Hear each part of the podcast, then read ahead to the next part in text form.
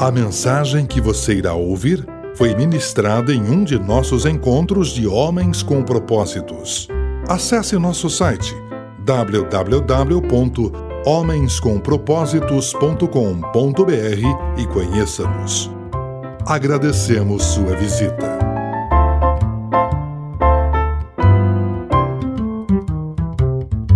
Texto de hoje, Evangelho de João, sexto capítulo, terceiro verso ao verso 13. Diz assim: Jesus subiu ao monte e sentou-se com seus discípulos.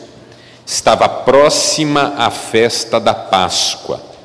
Vendo uma grande multidão que se aproximava, Jesus disse a Felipe: Onde compraremos pão para esse povo comer? Fez essa pergunta para pô-lo à prova, pois já tinha em mente o que ia fazer. Filipe lhe respondeu: Duzentos denários não comprariam pão suficiente para que cada um recebesse um pedaço. Mas André, irmão de Pedro, tomou a palavra. Aqui está um rapaz com cinco pães e dois peixes. Mas o que é isso para tanta gente? Disse Jesus: Mandem o povo assentar-se. Havia muita grama no lugar e todos se assentaram. Eram cerca de cinco mil homens. Então Jesus tomou os pães, deu graças e os repartiu entre os que estavam assentados, tanto quanto queriam e fez o mesmo com os peixes. Depois que todos receberam o suficiente, disse aos discípulos: Ajuntem os pedaços que sobraram, que nada seja desperdiçado. Então eles os ajuntaram e encheram doze cestos com pedaços de pães e peixes. Até aqui. Provérbio chinês Talvez você já tenha ouvido essa frase em algum momento. Uma longa viagem começa com um único passo.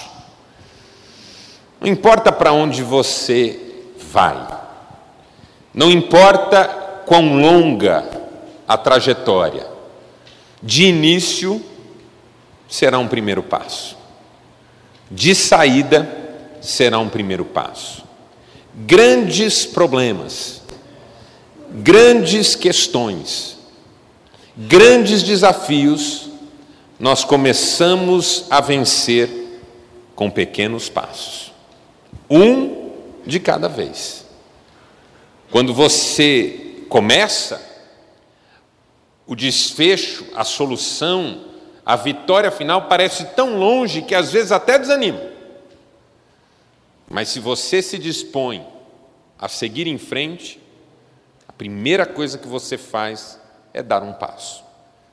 Uma longa viagem começa com um único passo. Isso, como você vai ver, tem tudo a ver com o texto que nós lemos nessa noite. Esse texto sobre a multiplicação dos pães aparece em todos os evangelhos. Mas eu, particularmente, gosto do modo como ele é descrito no Evangelho de João. Ele começa dizendo que Jesus se assentou e olhou para o horizonte, de onde as pessoas estavam vindo, de onde as pessoas estavam chegando, e era uma multidão. No final das contas, totalizou cinco mil homens, era gente toda a vida. E enquanto Jesus olhava para essas pessoas, ele fez uma pergunta para Filipe embora o texto deixe claro que a pergunta era mais para provar Filipe do que uma expressão de dúvida. Onde compraremos pão para toda essa gente? Note que a pergunta de Jesus não é sobre a necessidade de fazer algo ou não por essas pessoas, ele já estava decidido a fazer.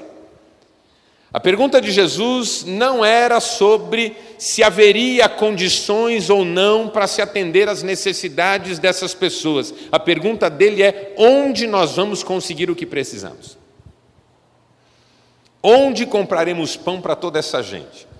Já decidi que vou alimentá-las, já sei como alimentá-las. Quero saber se você sugere um lugar onde a gente possa encontrar essa solução. E o Felipe, ao que tudo indica, é desse tipo de gente que tem mais inclinação para o pessimismo do que para qualquer outra coisa. Que a resposta de Felipe é: ah, não vai dar não. Sem chance alimentar esse povo todo, nem com 200 denários. Filipe era aquele tipo de gente que às vezes a gente encontra perto da gente. Você fala assim, rapaz, meu casamento está numa crise tanto tempo já, nem sei o que eu faço. O cara fala, Ih, cara, isso aí não tem jeito não. Se eu fosse eu, separava, porque é daí para pior. Você fala para o seu amigo assim, rapaz, fui no médico hoje, ele me deu um diagnóstico tão horrível, fiquei tão abalado, falou que eu tenho essa doença. Ele falou, ih, meu tio morreu disso. Pô, rapaz, tem gente que qualquer situação de problema, a pessoa já desiste, desanima e, se puder, desanima todo mundo ao seu redor. Felipe fez esse tipo de de gesto, fez esse tipo de ação, ele tomou esse tipo de postura. Onde compraremos pão, Felipe? Ah, não tem onde comprar, não. Nem 200 denários compraria. Ou seja, para Felipe, a intenção de Jesus era uma impossibilidade. Impossibilidade. Não tem solução. Jesus está bem intencionado, está movido por uma um cuidado, um carinho, um amor, mas o que ele está pensando em fazer é impossível. Não tem jeito, nem com 200 denários a gente compraria pão para todo esse povo. Só que André está do lado de Filipe. E André é um outro tipo de pessoa. O André não é do tipo de pessoa que joga o balde de água fria. Também não dá para dizer que André é um otimista, porque ele não chega a achar que tudo vai dar certo e que tudo é fácil de resolver. Mas pelo menos ele consegue ter alguma fé. Porque enquanto Felipe está dizendo, não, não tem jeito, acabou, é, manda esse povo embora. Tem até um dos textos em outro evangelho que diz que depois que Jesus ensina o povo, os discípulos chegam para ele e falam assim: Mestre, despede a multidão para que cada um passe em algum lugar para comer e vá para casa. Eu acho que esse cara é Felipe. Já livra esse povo aí, já libera esse povo, porque não vai dar. O André, ele tem uma postura diferente. Ele ouve a pergunta de Jesus: onde compraremos pão? Ele reconhece a impossibilidade mas ele entra com outra fala, porque ele diz assim: temos aqui um menino, um rapaz, que trouxe cinco pães e dois peixes. Mas o que, que é isso para tanta gente? Veja, André reconhece que o desafio que Jesus está propondo está no campo da impossibilidade mas ele não se priva do direito de dizer: nós temos isso para oferecer. Nós temos isso para oferecer. Tem aqui um rapaz com cinco pães e dois peixes. Alimentar cinco mil homens, eu acho que é uma impossibilidade. Arrumar pão para essa gente toda nesse momento, eu acho que é uma impossibilidade. Dinheiro para pagar esse pão para tanta gente, eu acho que é uma impossibilidade. Mas nós temos aqui um rapaz que tem cinco pães e dois peixes. A porta fica aberta. A porta não se fecha. Alguma fé André tinha. E é legal isso por quê? Porque Deus não espera de nós uma grande fé. Tanto que quando Jesus fala sobre fé com os discípulos, ele diz assim: se vocês tiverem fé como um grão de mostarda, o que é um grão de mostarda? Coisa nenhuma, é um grão mínimo. Mas por que, que já resolve? Porque se um grão de mostarda for colocado na mão certa, ele vai dar fruto maravilhoso. Então não é uma grande fé que Deus espera de nós, mas uma fé mínima colocada nele. Que é o que André está fazendo. Ele reconhece que não há uma possibilidade humana de solução. Porque, do ponto de vista da razão, quem está certo é o Felipe. Do ponto de vista da razão humana, quem está certo é o Felipe. A ideia de Jesus não deixa de ser um tanto quanto esdrúxula, do ponto de vista da razão humana. Onde compraremos pão para toda essa gente? Toda essa gente, os cinco mil, Senhor? É, sem chance. Nem com duzentos denários a gente compraria. Mas do ponto de vista da fé, é o André que tem razão. Porque, embora ele reconheça a impossibilidade que o Felipe reconheceu, ele é capaz de não se deixar aprisionar aqui. Então ele diz: Eu sei que é impossível, mas nós temos aqui um rapaz com cinco pães e dois peixes. O que, que é isso para tanta gente? Nem eu sei, mas nós temos aqui um rapaz que tem isso.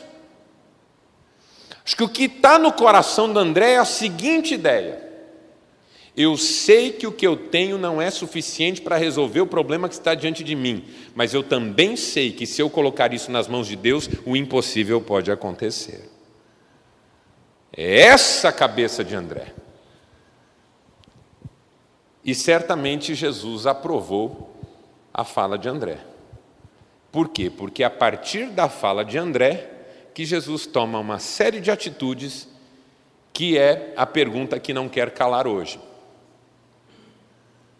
como lidar com problemas aparentemente insolúveis. As ações que Jesus tomou a partir da fala de André nos ensinam a lidar com problemas aparentemente insolúveis. Por que, que eu digo aparentemente?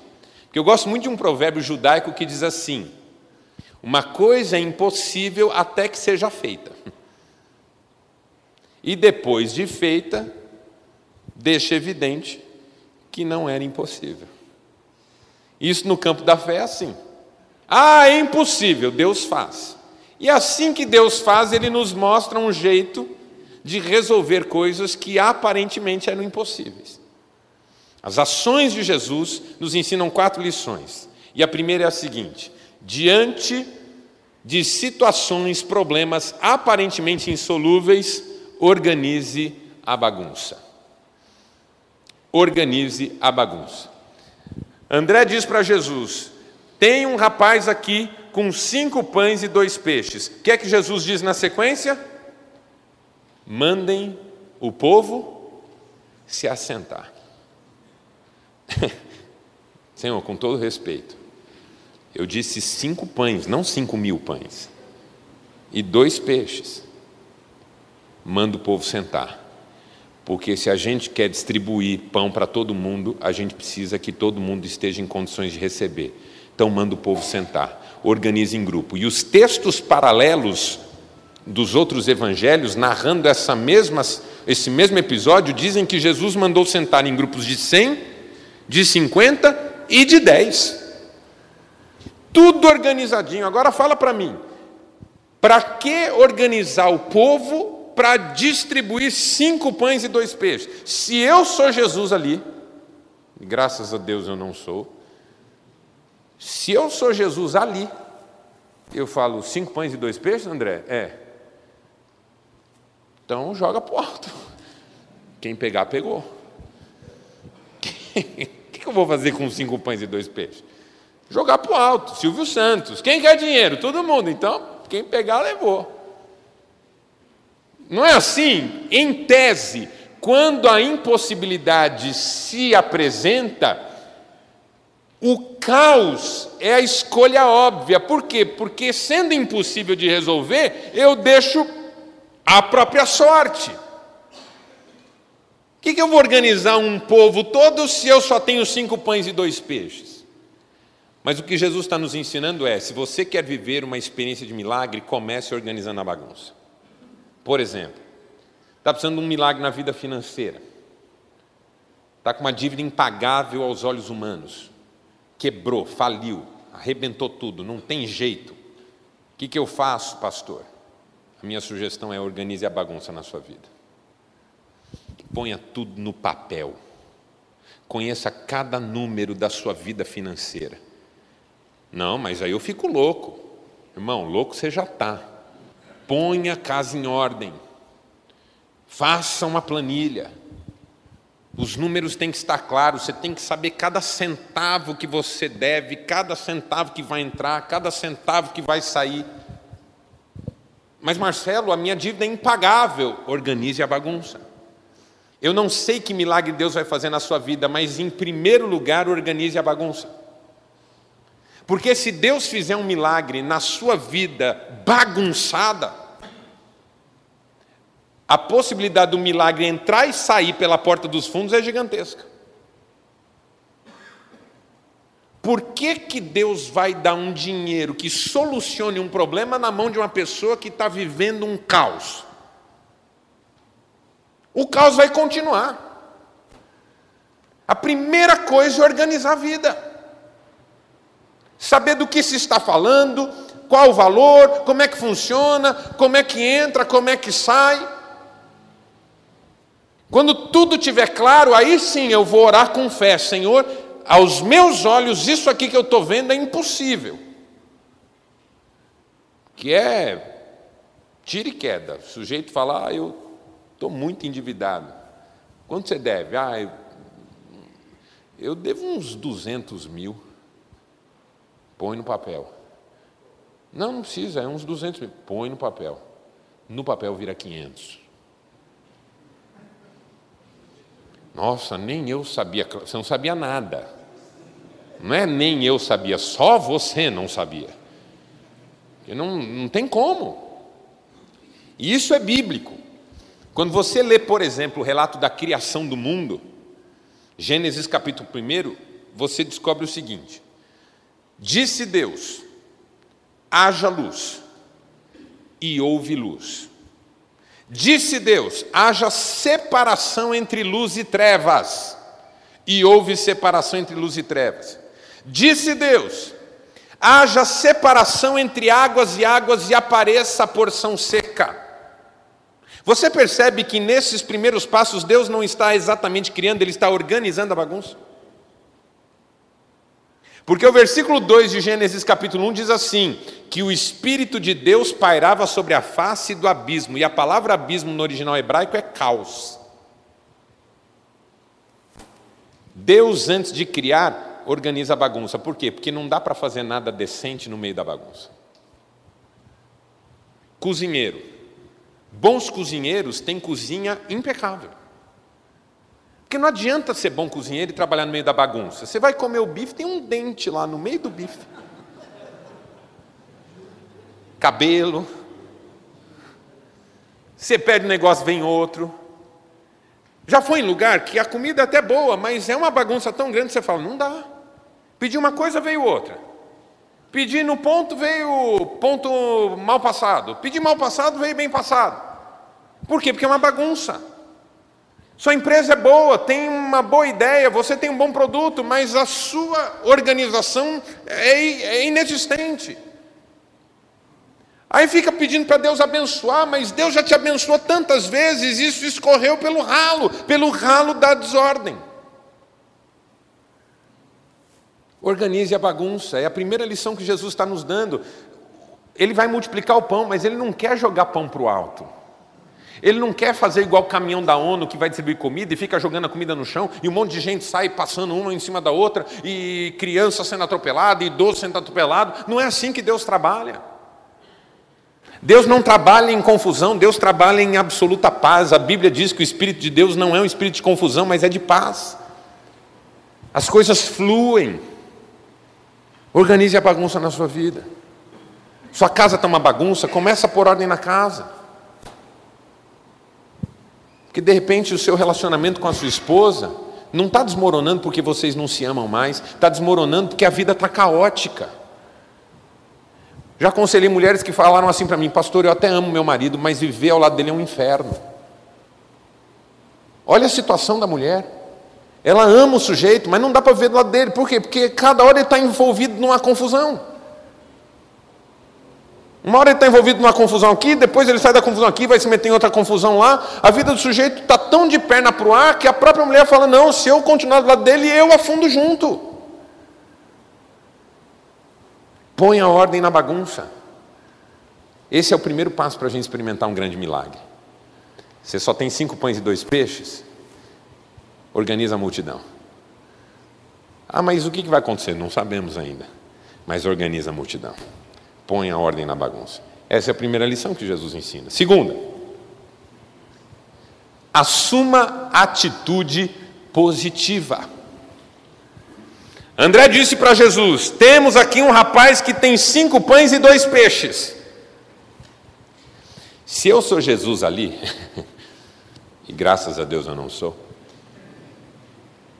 eu olho para André e falo assim: André, você é retardado?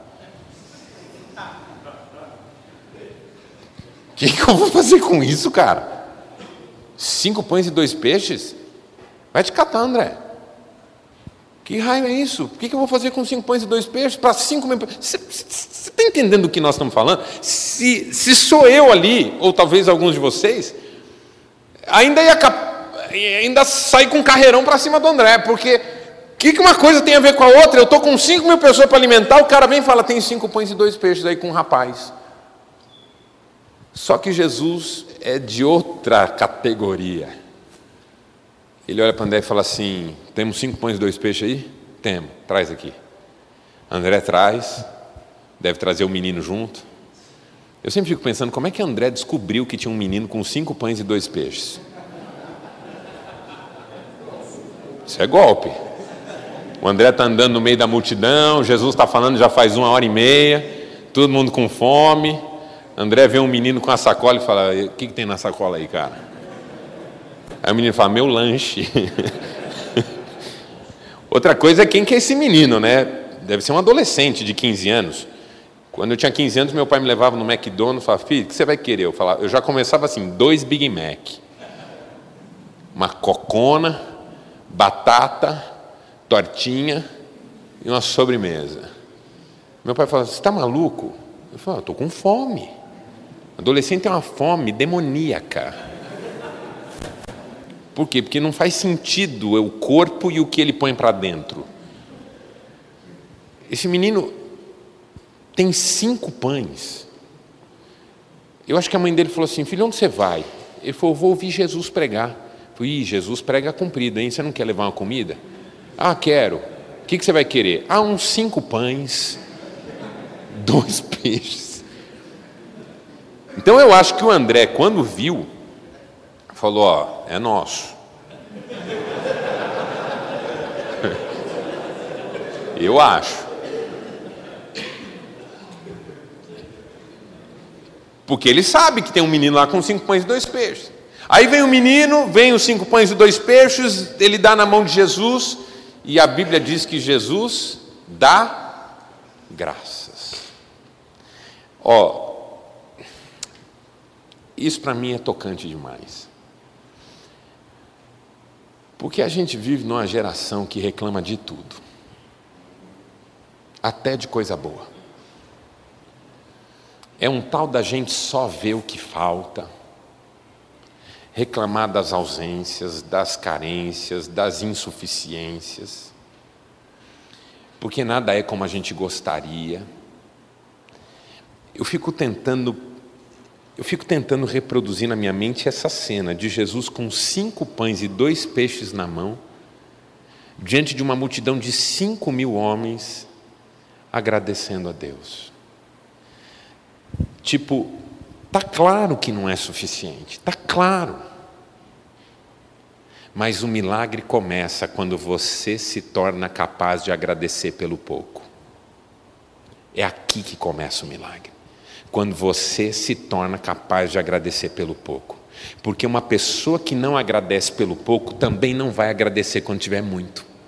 Não é uma questão de recurso, é uma questão de coração. Os nossos filhos reclamam de tudo. Nós vivemos uma geração que o menino ganha um brinquedo, em cinco minutos ele está chutando e xingando o brinquedo. Na nossa época, se a gente queria um brinquedo, tinha que fazer.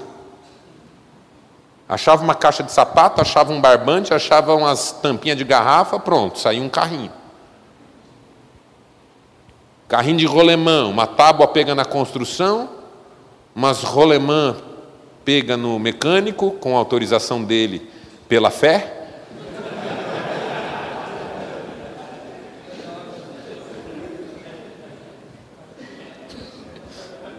E vamos fazer o carrinho. Hoje esses meninos ganham uns carrinhos, tudo já. Meu sobrinho ganhou um carrinho já BMW. Eu ofereci o meu na troca. E a meninada não dá valor, não. Não dá valor. Uma geração de facilidades e de bico. Tudo é ruim. Mas tem muito adulto assim também. Tem uma boa esposa, tem filhos bonitos e bacanas, tem um bom trabalho, mas vive murmurando, vive murmurando. A mulher é triste porque o marido é azedo. Os filhos são distantes porque o pai é um murmurador, um reclamão. Uma geração de gente que não dá valor para nada, que não agradece porque acordou. Se a gente soubesse, quando abre os olhos de manhã, a bênção que é acordar, já começaria o dia agradecendo. Jesus está diante da insuficiência das insuficiências. Ele tem cinco mil pessoas e só cinco pães, e ele agradece. Isso é atitude positiva. E a atitude positiva já é milagre, por quê? Porque ela já começa um movimento bom na vida da gente. Por exemplo, a pessoa recebeu um diagnóstico de uma doença incurável. O que, que é melhor para ela, mesmo diante de um diagnóstico de uma doença incurável? Ela ficar triste, desanimada ou depressiva, ou ela se animar, ficar alegre e agradecer pelas coisas boas que ela tem? O que, que é melhor para ela para lutar contra essa doença? Atitude positiva, sem sombra de dúvida. Às vezes, duas pessoas com a mesma enfermidade, uma morre e a outra vence, e quando você vai ver a que venceu, ela tomou atitudes positivas encheu o peito de coragem, buscou a Deus, tentou dar mais valor às coisas boas da vida. Atitude positiva, agradecer, elogiar, sorrir. Rapaz, nós estamos vivendo uma geração de gente tão mal-humorada, que vive de cara amarrada. A Bíblia diz que o coração alegre aformoseia o rosto. E eu olhando daqui, tem tanta gente precisando de um coração alegre. Aí, ó, já ajudou, já ficou melhor a cena aqui, ó. Assuma atitude positiva, agradeça mais, de verdade, agradeça mais. A Bíblia tem um versículo que eu acho maravilhoso, lá em 1 Tessalonicenses 5,18: Em tudo deem graças, porque esta é a vontade de Deus em Cristo. Qual que é a vontade de Deus? Que a gente seja agradecido. Por quê? Porque Deus não tem nenhuma necessidade. Se Deus tivesse alguma necessidade, Ele poderia ter várias vontades. Como ele não tem necessidade, a única vontade que ele tem é que eu e você reconheçamos que tudo que ele nos dá é bênção. Se eu te dou uma coisa e não tenho nenhuma necessidade que você me dê nada em troca, qual é a única coisa que eu espero de você? Gratidão. Se eu preciso de alguma coisa, eu quero alguma coisa. Então eu estou te dando isso, mas eu quero um dinheirinho aí. Eu estou te dando isso, mas quero aquilo que você tem que eu preciso. Eu estou dando isso, mas quero que você lembre de mim quando você for falar com fulano, que eu estou precisando que você interceda em meu favor. Se eu tenho necessidade, quando eu dou alguma coisa, a contrapartida é alguma outra coisa. Mas se eu não tenho necessidade e eu dou alguma coisa, a única coisa que você pode responder para a minha dádiva é com gratidão. Porque você já deve ter dado alguma coisa boa para alguém, de quem você não pediu nada, e a pessoa respondeu com ingratidão, e foi isso que deixou você irritado. Pô, mas que desgraçado.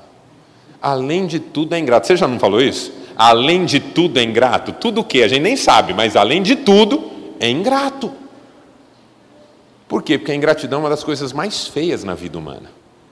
E a gratidão é uma das mais bonitas. Assuma esse tipo de atitude. Já é um começo de milagre. Terceiro, compartilhe recursos. Aí você vai falar: não, aí eu não entendo mais nada.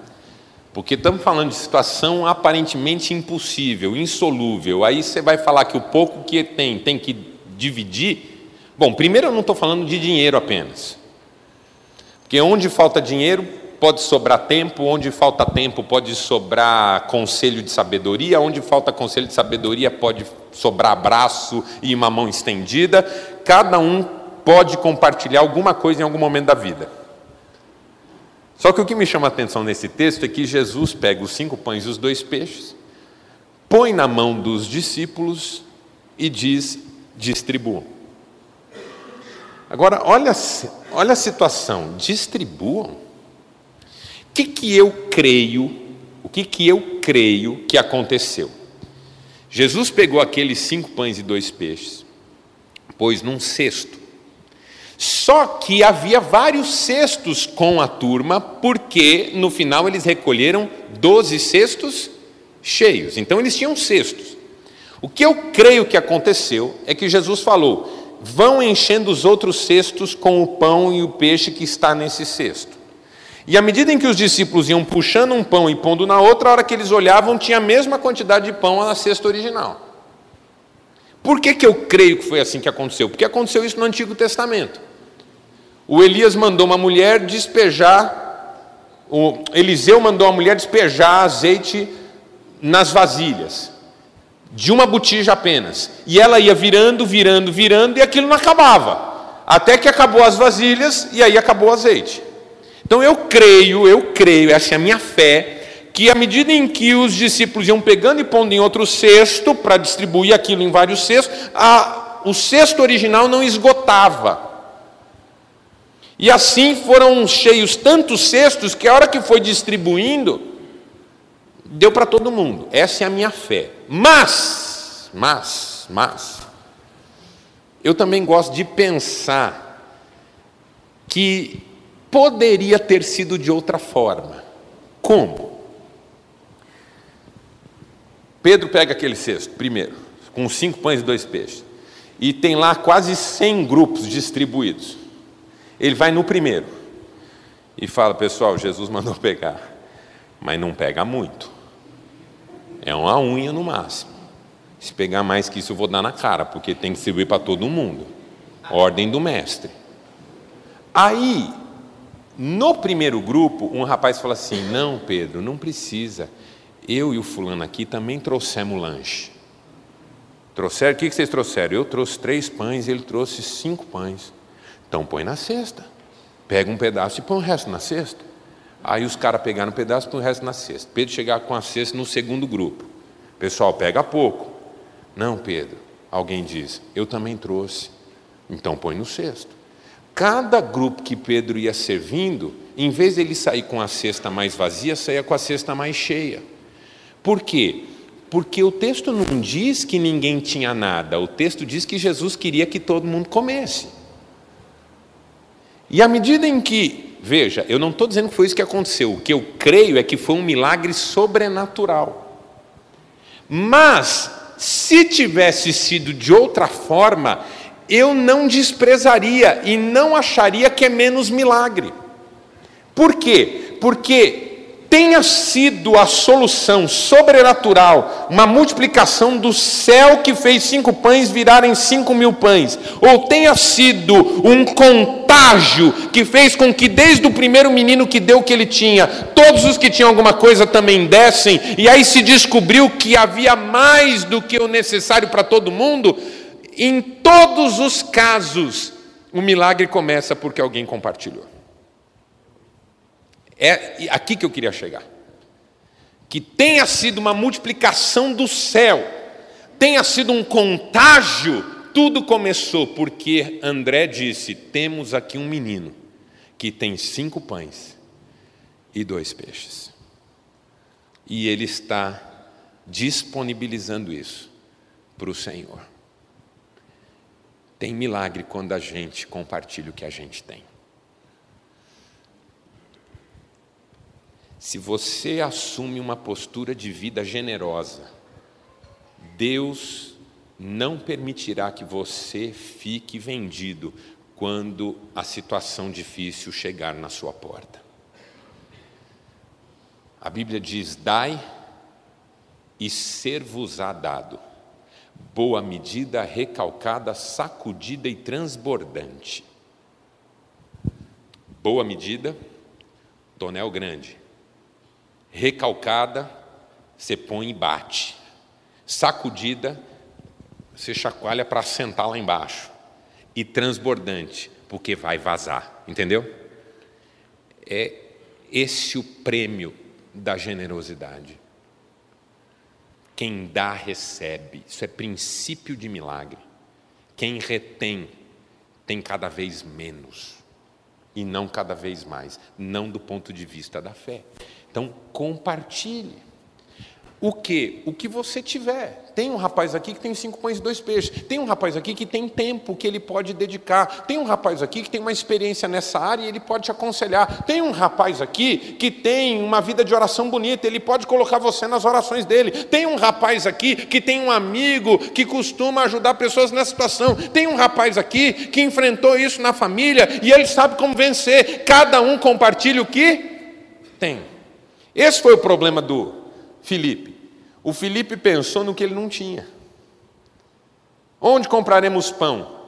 Nem com 200 denários. Ou seja, nós não temos nem pão, nem o dinheiro suficiente para comprar, caso houvesse para comprar.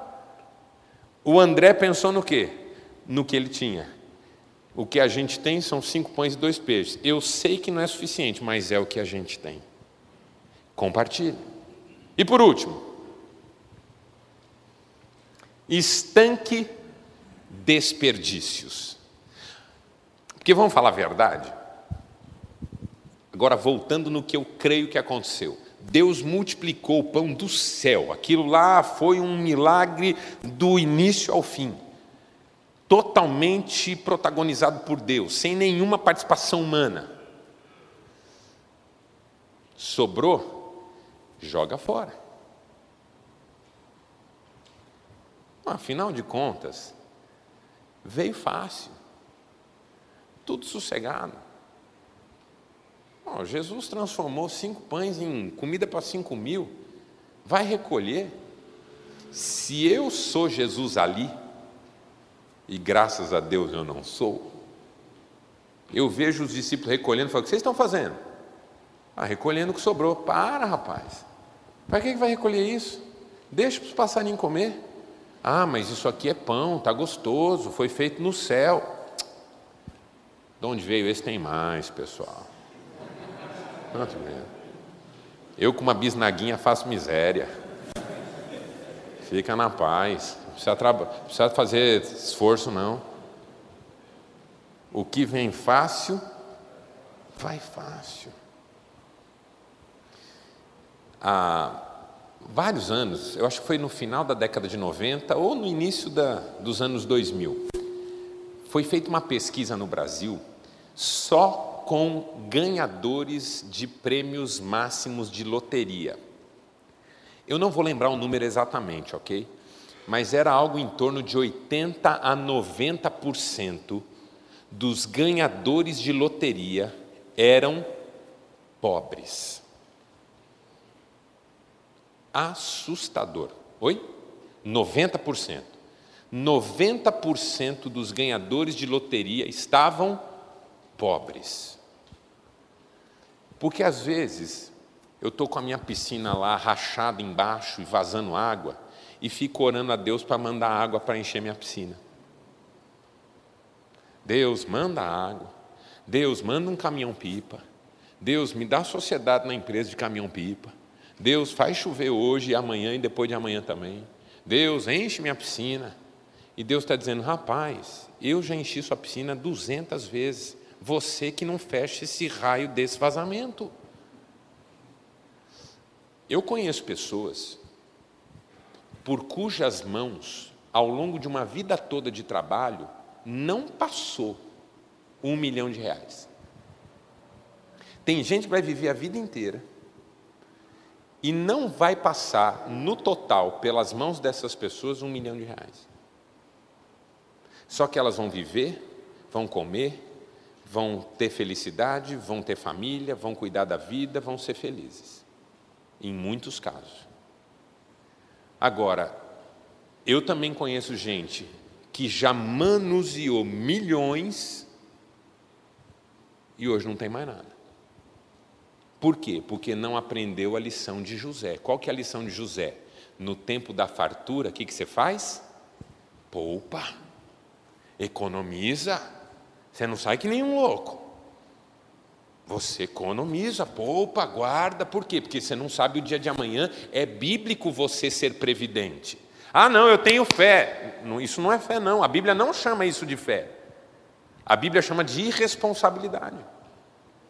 Por quê? Porque se você foi muito abençoado, o mínimo que você tem que fazer é perguntar para Deus o que, que essa bênção significa, para você não permitir que ela desça pelo ralo.